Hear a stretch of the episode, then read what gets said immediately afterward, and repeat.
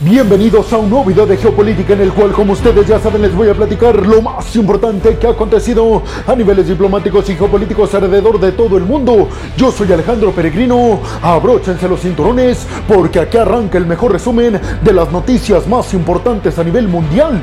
Y vámonos rápidamente con la primera noticia de este video para hablar de lo que todo el mundo está pensando en estos momentos, de la supuesta culpabilidad del Kremlin en contra de Alexei Navalny, el principal opositor de Vladimir Putin que se dio a conocer el día de hoy a primeras horas, había perdido la vida en prisión, específicamente en la prisión llamada Lobo Polar, que se ubica en el Ártico. Las autoridades penitenciarias rusas aseguraron que Alexei Navalny fue encontrado sin vida en su prisión después de sufrir un aparatoso desmayo. Es decir, que Alexei Navalny perdió la vida a los 47 años, dejando así prácticamente sin líder a la oposición rusa en contra de Vladimir Putin. Y así también al mismo tiempo Vladimir Putin pudiera contender en las siguientes elecciones en Rusia en el mes de marzo de forma bastante tranquila, ya que el líder de la oposición, o mejor dicho, el líder opositor más famoso y más valiente considerado así en la sociedad rusa, acaba de perder la vida. Ya no queda ninguna figura política fuerte opositor al actual líder ruso Vladimir Putin. De hecho, siempre se había considerado a nivel internacional que Alexei Navalny era la única alternativa que tenía el pueblo ruso al autoritarismo de Putin. Pero ahora vemos que eso ya se esfumó. Ahora bien, ante el mundo no queda otra cosa que hacer que creerle al Kremlin, porque obviamente Vladimir Putin y el Kremlin no van a permitir que autoridades internacionales investiguen esta pérdida de vida de Alexei Navalny. Era prácticamente un hecho que Vladimir Putin iba a intentar acabar con él, repito, porque era el único opositor como figura fuerte que le podía competir en algunas elecciones Alexei Navalny se encontraba cumpliendo una condena en esta prisión en el Ártico de más de 30 años. Además, es importante recordar que Alexei Navalny se popularizó como una figura alternativa políticamente hablando en Rusia después de que criticó muchísimo y de forma muy fuerte a Putin por estar conformando un gobierno basado en la corrupción junto con los oligarcas rusos. La esposa de Alexei Navalny dio declaraciones ya hasta estos momentos en los cuales les estoy grabando este video. Las declaraciones las dio en Alemania dentro del contexto de la conferencia de seguridad de Múnich y ahí dijo que ella consideraba que su esposo aún seguía con vida y que pensaba que esta era una mentira del Kremlin para borrar del camino político y como figura política Alexei Navalny en las próximas elecciones rusas. Es importante recalcar que líderes occidentales han criticado fuertemente esta noticia, sobre todo porque todos insinúan que Vladimir Putin es el culpable de realizar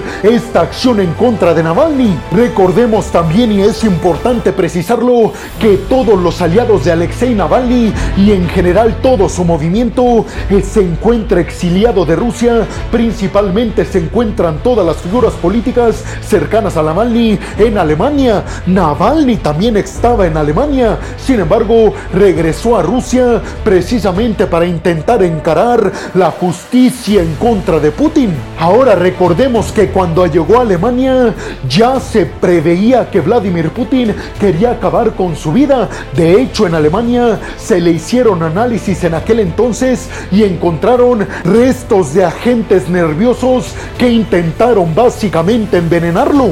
Gregory Jamlisky, un liberal ruso, dijo que con la pérdida de vida de Alexei Navalny estaban prácticamente perdidas las esperanzas de que un líder prominente en Rusia sustituya al gobierno autoritario de Putin. Alexei Navalny dio declaraciones anteriormente diciendo que no tenía miedo en perder la vida en manos del Kremlin. Además, dijo que él pensaba que muy pronto podría despertarse un movimiento en el interior de Rusia en contra de Putin. Esto porque asegura que Putin ha construido un gobierno muy frágil a base de corrupción junto con los oligarcas. Por su parte, el Kremlin siempre dijo que Alexei Navalny estaba apoyado y financiado por la CIA de los Estados Unidos con el intento de que llegara al poder en Rusia y se convirtiera Rusia en un país satélite de Estados Unidos. El presidente de los Estados Unidos, Joe Biden, dio declaraciones diciendo que Vladimir Putin era el responsable de lo que le aconteció a Alexei Navalny en prisión en el Ártico. Pero ustedes qué piensan? ¿Creen realmente que fue Vladimir Putin o alguna figura política o militar de alto rango en el Kremlin? Y sobre todo les preguntaría, ¿ustedes creen que con la pérdida de vida de Alexei Navalny se despojan todas las esperanzas de la sociedad rusa de quitar el gobierno autoritario de Vladimir Putin? Y vámonos rápidamente con la siguiente noticia de este video para hablar de que finalmente Zelensky acaba de conseguir lo que tanto estaba esperando el pueblo ucraniano. Y es que el presidente ucraniano Volodymyr Zelensky llegó recientemente a Alemania, específicamente a Múnich. Ahí logró hacerse de un acuerdo de seguridad con Alemania. Si escucharon bien, el canciller alemán Olaf Scholz se comprometió con el pueblo ucraniano a darle garantías de seguridad precisamente Ucrania para enfrentar a Rusia. ¿En qué consiste exactamente este acuerdo de seguridad entre Alemania y Ucrania? Seguramente ustedes estarán preguntando, peregrino, ¿esto significa que Alemania va a tener que defender a la parte que controla Ucrania de su territorio si Rusia intenta invadir más territorio? No precisamente, peregrinos. Este acuerdo recientemente firmado entre Zelensky y Olaf Scholz en Alemania estipula que Alemania se compromete durante los siguientes 10 años a garantizarle a Ucrania las suficientes municiones. Además, Alemania se compromete a seguir manteniendo las sanciones económicas en contra de Rusia. Y lo más importante, Alemania se compromete a darle todo lo necesario a Ucrania para que cumpla con los requisitos y conseguir adherirse al bloque de la OTAN.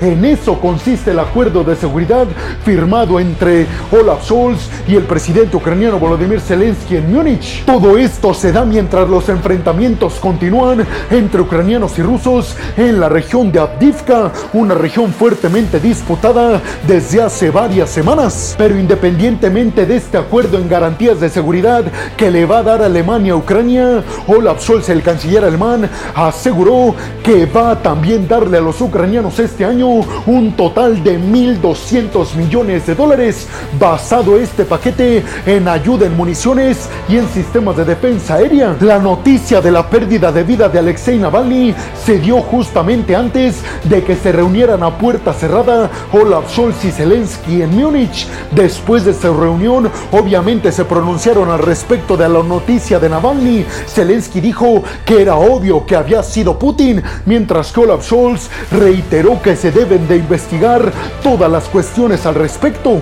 Zelensky dijo que recordar a todo el mundo que cuando Alexei Navalny regresó de Alemania a Rusia, lo intentaron envenenar cuando estaba en Siberia y que no debería de sorprenderle a nadie que una vez más eso fue lo que le pasó. Lo malo en esta ocasión, dijo Zelensky, es que no pudo contarnos su verdad Alexei Navalny y eso es culpa de Putin y el Kremlin. Recordemos también que esta es la primera visita que realiza el presidente ucraniano Volodymyr Zelensky a un país aliado después de la destitución de Valery Saluzny y de la implantación en el poder del nuevo jefe a cargo de las Fuerzas Armadas ucranianas, Alexander Shivsky. Hasta el momento, Reino Unido y Alemania son dos países que han firmado ya un acuerdo en seguridad y en garantías de seguridad con Ucrania, que repito, se estarán basando estos dos países hasta el momento en darle a Ucrania todo lo necesario para que se defienda en contra de los invasores rusos durante 10 años van a seguir manteniendo las sanciones al Kremlin y además le darán todo lo necesario a Ucrania para que cumpla con los requisitos y pueda adherirse al bloque de la OTAN muy pronto. Hasta el momento Zelensky está intentando que otros países miembros del G7 firmen garantías de seguridad con Ucrania. ¿Ustedes qué piensan? ¿Creen realmente que Alemania va a garantizarle la supervivencia a Ucrania durante 10 años?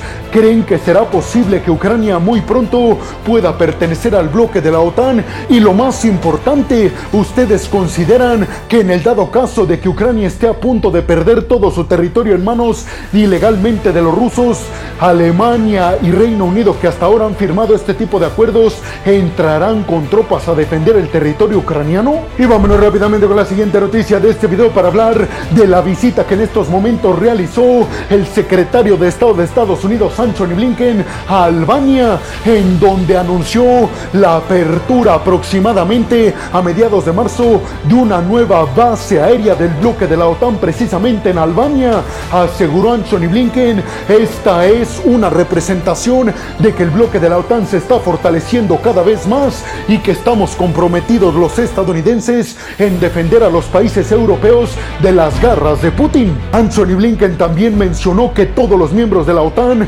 están tratando de alcanzar el compromiso de gastar por lo menos en el presupuesto militar de la OTAN el 2% del Producto Interno Bruto de cada país perteneciente a la OTAN, aseguró Anthony Blinken, estamos fortaleciéndonos más que nunca y eso es debido a la invasión ilegal por parte de Putin a Ucrania. Anthony Blinken dijo que la intención de Putin invadiendo Ucrania era dividir a Europa y dividir a la OTAN, pero aseguró eso nos ha hecho más fuertes que nunca. Blinken aseguró que Albania es un aliado del bloque de la OTAN. Anthony Blinken dijo que Albania como miembro de la OTAN ha cumplido su compromiso de ayudar a Ucrania a evitar que sea invadida por completo por parte de Putin. Todo esto mientras Albania está buscando pertenecer al bloque de la Unión Europea. A finales de este mes de febrero, Albania va a organizar una cumbre para la paz y una conferencia internacional para favorecer a Ucrania, en donde supuestamente va a estar presente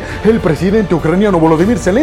Pero ustedes qué piensan? ¿Creen realmente que es cierto esto que mencionó Anthony Blinken desde Albania? Que con la apertura de esta nueva base aérea militar del bloque de la OTAN en Albania significa que la OTAN está más fuerte y unida que nunca en contra de la amenaza que supone para Europa Vladimir Putin y sus tropas. Y vámonos rápidamente con la siguiente noticia de este video para hablar de un informe que sacó a relucir recientemente NBC News desde Estados Unidos.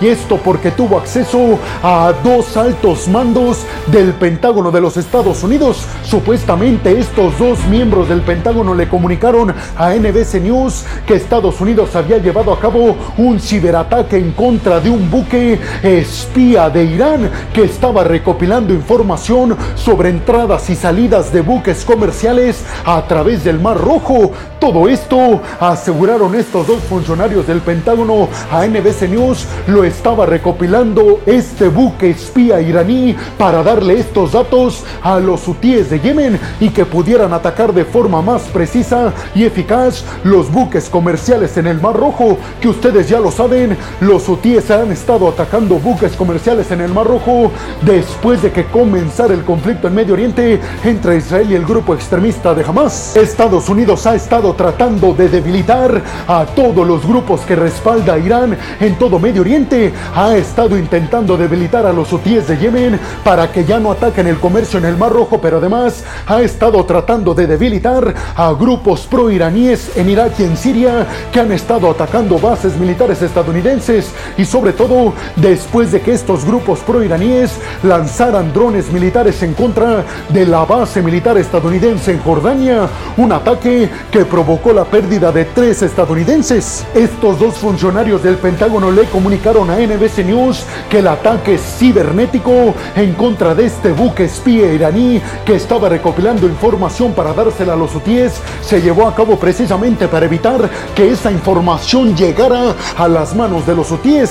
Según NBC News, el objetivo lo lograron los estadounidenses y evitaron que esa información la compartiera el barco espía de Irán a los hutíes en Yemen. ¿Ustedes qué piensan? ¿Creen que el conflicto conforme avance el tiempo en Medio Oriente se está calmando y apaciguando? Y sobre todo, ¿creen que Estados Unidos logre su cometido de debilitar a los grupos que respalda a Irán en Medio Oriente como Hezbollah de Líbano, grupos pro-iraníes en Irak y en Siria y los hutíes de Yemen? Y vámonos rápidamente con la siguiente noticia de este video para hablar de declaraciones que ofreció Vladimir Putin que están dándole la vuelta al mundo. Y es que el presidente ruso dijo que científicos rusos están muy cerca de crear una vacuna para erradicar el cáncer y dijo que esta vacuna muy pronto podría estarse vendiendo en todo el mundo. Putin, sin embargo, no especificó cómo funcionarían estas vacunas y tampoco dijo en contra de qué cáncer estaría centrada la vacuna. Hasta el momento, varios países y varias empresas farmacéuticas de todo el mundo están buscando a toda marcha la cura para ciertos tipos de cáncer. Recuerden ustedes que BioNTech, una empresa farmacéutica y científica alemana, selló un acuerdo con el Reino Unido precisamente para llevar a cabo más estudios que nunca y buscar aprobar un medicamento en contra de ciertas variantes del cáncer. Y las compañías farmacéuticas de Moderna y de Merck también están trabajando en Estados Unidos para desarrollar una vacuna en contra de un tipo de cáncer de piel que es el más mortal del mundo. Recordemos que Rusia fue uno de los primeros países en desarrollar una vacuna contra el COVID-19, la llamada Sputnik 5. Sin embargo, esta vacuna rusa en aquel entonces, en el momento de plena pandemia, despertó muchas dudas por la eficacia y sobre todo por la procedencia de la vacuna misma. Hasta el momento la comunidad científica ha dicho que estas declaraciones de Putin no tienen mucho fundamento y además la comunidad científica, sobre todo occidental, eso hay que dejarlo claro, ha dicho que lo que Putin quiere es ganar confianza a nivel científico y mercadológico en el mundo. Tal vez no esté ni cerca de desarrollar la vacuna contra el cáncer. Sin embargo, si lo logran los rusos o quien sea que lo logren, esto será un gran avance para hacer mucho más duradera la vida de las personas. ¿Ustedes qué piensan? Y bueno, hemos llegado al final del video del día de hoy. Les quiero agradecer muchísimo todo el apoyo que me dan. Sin ustedes, yo no podría dedicarme a lo que más me apasiona en el mundo. Así que muchas, pero muchas gracias, peregrinos. Sin más por el momento, nos vemos en el siguiente video de Geopolítica. Hasta la próxima.